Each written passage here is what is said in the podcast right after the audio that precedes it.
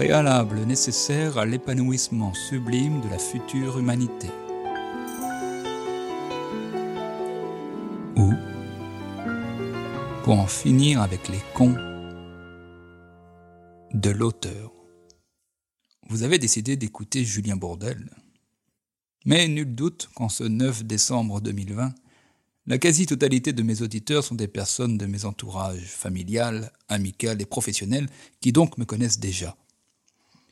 Mais maintenant, en ce printemps 21, cet hiver 22, cet été 23, je me dois de penser aux auditeurs qui n'ont découvert ces leçons que tout récemment et qui souhaitent me connaître davantage avant d'aller plus loin dans cette relation naissante. Quant à vous autres, plus tardifs mais bien plus nombreux, ma renommée m'a précédé et vous en connaissiez déjà beaucoup sur moi avant même d'écouter ma première leçon. En attendant, en cette fin d'automne 2020, ne soyons pas dans le déni. Il est un nombre incalculable de personnes qui ignorent jusqu'à mon existence. Comment ne pas y voir d'ailleurs l'une des causes majeures de la déliquescence de ce monde qui s'achève?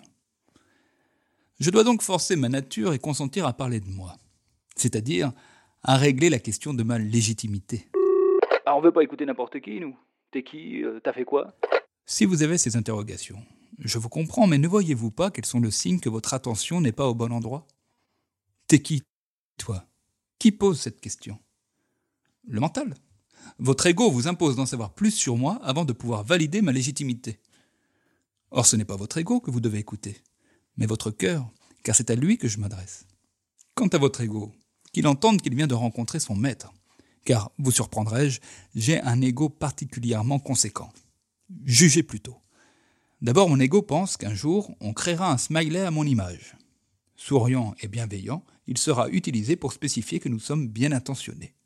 Ensuite, pense-t-il, grâce à une machine qu'il aura su inventer, l'homme, pour ne pas oublier mon passage et toujours honorer mon message, donnera les traits de mon visage au soleil. Enfin et surtout, il n'est pas concevable, pour mon ego, que la vie, ou Dieu, m'ait fait naître ou m'incarner au moment même où l'humanité connaîtrait son effondrement. Ce n'est tout simplement pas entendable. Oui, c'est avec cet ego que je dois composer. Oh, ce n'est pas un motif de fierté, mais puissiez-vous m'accorder, en guise de consolation, à défaut de compassion, qu'il révèle, au-delà de sa mégalomanie, que mes intentions sont honnêtes et bonnes. D'accord, me direz-vous, mais être bien intentionné n'induit pas forcément d'avoir raison. Ce qui est parfaitement vrai. Allons, pour l'illustrer, puiser dans un prétendu vivier de cons et prenons l'exemple des amateurs des théories du complot et de ceux qui les dénigrent. Car ici comme ailleurs, que l'on soit d'un camp ou de l'autre, les cons sont toujours en face. Réfléchissons. Avant d'être qualifié par certains de cons, l'un de ces publics est-il objectivement au départ mal intentionné? Non. Jusqu'à preuve du contraire, chacun est de bonne foi et sincère dans ses croyances, et dans ses colères, le cas échéant d'où leur confrontation viscérale. Mais sincérité n'est pas vérité. Sincérité des émotions n'est pas véracité des faits. Qu'on soit d'un camp ou de l'autre, on a raison, on sait qu'on a raison. Ce qui est sûr, c'est que chacun a ses raisons de penser ce qu'il pense. Bah, on est libre de penser ce qu'on veut quand même. Mais se demande-t-on pourquoi nous voulons penser ce qu'on pense? Je pense ce que je veux.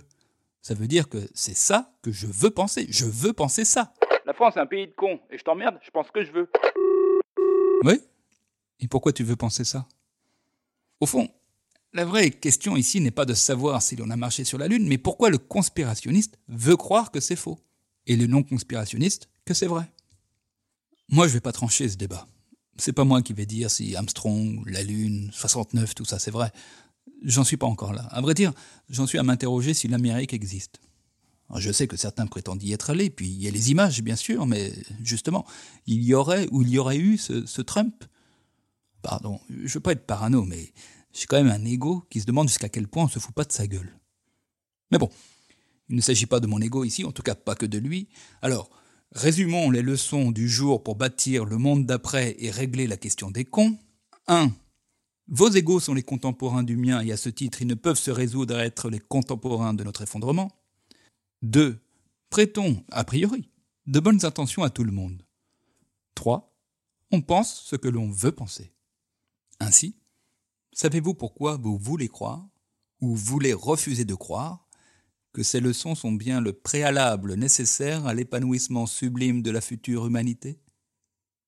La suite, la prochaine fois. si la vie suit bien mon cours normalement.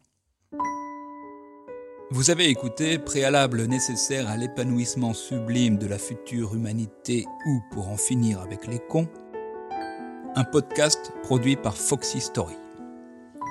Réalisation, production et direction artistique, François Audouin. Musique originale, Olive Olivier. Texte et interprétation, Julien Bourdel.